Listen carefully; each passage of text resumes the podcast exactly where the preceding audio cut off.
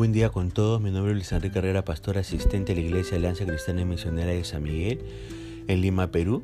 Quisiéramos tener la reflexión del día de hoy, martes 22 de marzo del 2022. Hoy nos corresponde ver el pasaje de Nehemías capítulo 13 y hemos querido titular a este devocional Resolviendo Problemas.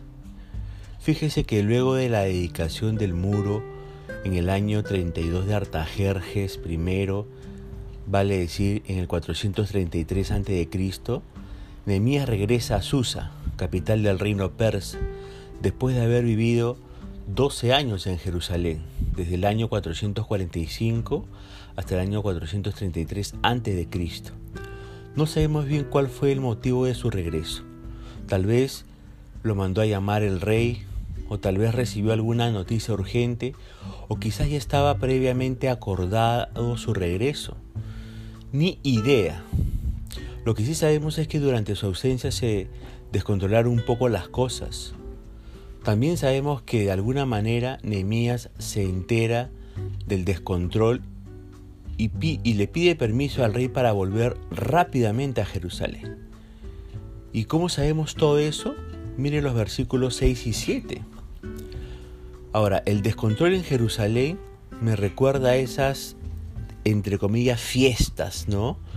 De los jóvenes, en donde los muy ingenuos o muy permisivos adultos deciden irse y dejarlos solos, completamente solos. Bueno, un descontrol. Lo más gracioso es cuando esos ingenuos, yo diría muy tontos adultos, regresan y se enteran de todo lo sucedido. Oh my God. Los jóvenes se emborracharon, se propasaron eh, ellos eh, con, con las chicas, ¿no? Fumaron marihuana, embarazaron por ahí a alguna chica, ensuciaron todo, un descontrol total. Entonces los muy ingenuos adultos se desesperan y salen corriendo a buscar culpables cuando los mayores responsables fueron ellos mismos. Son responsables, primero por haberlo permitido y segundo por no haber estado presentes. Ahora, ojo con esto. No estoy diciendo que Nehemías sea como esos padres tontos, ¿no? Los que quedaron allí en Jerusalén no eran adolescentes, por si acaso. Pero Indudablemente se equivocó en irse sin haber dejado a la gente correcta en los lugares de poder. Y cuando la gente incorrecta gobierna, tarde o temprano todo se descontrola. Si no, échele un vistazo al gobierno que tenemos hoy actualmente aquí en el Perú. Ahora, ¿qué sucede durante la ausencia de Nehemías, según los versículos 4 al 7?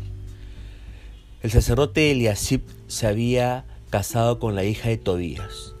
Y además le había construido a Tobías una habitación en el mismo templo. Y usted me dirá, ¿y quién es Tobías? ¿Cómo quién es Tobías? Tobías es como el Joker para Batman, ¿no? Es como Thanos para los Avengers en esas películas. Es como el diablo para Jesucristo. Tobías es uno de los mayores enemigos de Nehemías. Recuerde solamente los capítulos anteriores. Pero además, Tobías no era israelita, era un amonita, un pagano. Y ahora ese mismo Tobías vive cómodamente en el templo, en un lugar más sagrado y santo de todo Israel, porque un sacerdote irresponsable se lo permitió. Ahora, ¿cuál era el problema con los moabitas y amonitas, según el versículo 1 de este capítulo 13 de Nehemías. Moabitas y amonitas eran dos naciones ultra enemigas de Israel. Y la ley de Dios establecía claramente que estos dos pueblos tenían terminantemente prohibido el, ingreso al templo. ¿Y por qué tanta dureza en contra de ellos, según el versículo 2? porque ellos se habían negado a darles comida y agua a los israelitas en el desierto. Y por el contrario, contrataron a Balaam para que los maldijera. ¿Entiende? Esta es la razón por la cual Dios fue tan duro en contra de ellos. Entonces, ¿qué decide hacer Nehemías con Tobías según el versículo 3? Se empieza a resolver problemas conforme a la palabra de Dios. Nuevamente es la palabra de Dios la que establece claramente las diferencias entre lo correcto y lo incorrecto. Estaba mal que los israelitas se mezclaran con personas que no tenían su misma fe, ni sus mismos valores de vida, ni sus mismas convicciones espirituales. Es como si hoy este, un provida decide ponerse novio con una abortera, ¿no? Es incoherente. Es una mezcla explosiva que terminará mal, ¿no? ¿Y qué hace Nehemías con su archienemigo Tobías, según los versículos 8 a 9? Lo echa fuera del templo con todas sus pertenencias y, entre comillas, limpió la estancia donde, está, donde había estado alojado Tobías. ¡Wow! Aplausos para, para Nehemías. Nehemías restaura la santidad de aquel lugar. Ahora, un segundo problema a resolver era el sostener a los que sirven a Dios, ahí en los versículos del 10 al 3. Debido a que ya no se les daba sustento, los levitas tuvieron que regresar a sus campos para ganarse la vida, descuidando así sus deberes en el templo y el bienestar espiritual del pueblo. Obvio, aquellos que sirven a full a Dios no pueden pasar hambre. Usted sabe aquí el principio espiritual, los obreros del Señor merecen ser remunerados y lo que se les da debe ser suficiente para cubrir sus necesidades. No deberían pasar necesidad ni verse obligados a marcharse debido a que los creyentes no cubren adecuadamente sus necesidades. Y Nehemías resuelve ese problema. Tercer problema resolver, no trabajar en el día de reposo, según los versículos del 15 al 22. Dios había ordenado a Israel que no trabajaran en el día de descanso, sino que descansaran en conmemoración de la creación y del éxodo. El abundante comercio que ocurría en Jerusalén durante el día de descanso violaba directamente la ley de Dios. Así que Nehemías ordenó que se cerraran las puertas de la ciudad y que los comerciantes fueran enviados a sus casas todos los viernes por la tarde cuando se acercaran las horas del día de descanso. Obvio, ¿no? Seis días tenían para trabajar a full.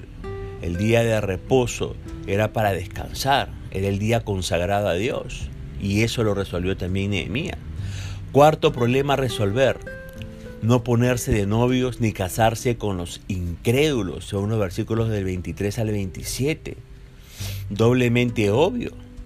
No importa lo espectacular que se vea ese hombre o esa mujer, si, no tiene su misma fe, si no tiene sus mismos valores de vida, si no tiene sus mismas convicciones espirituales, no le conviene, así de simple.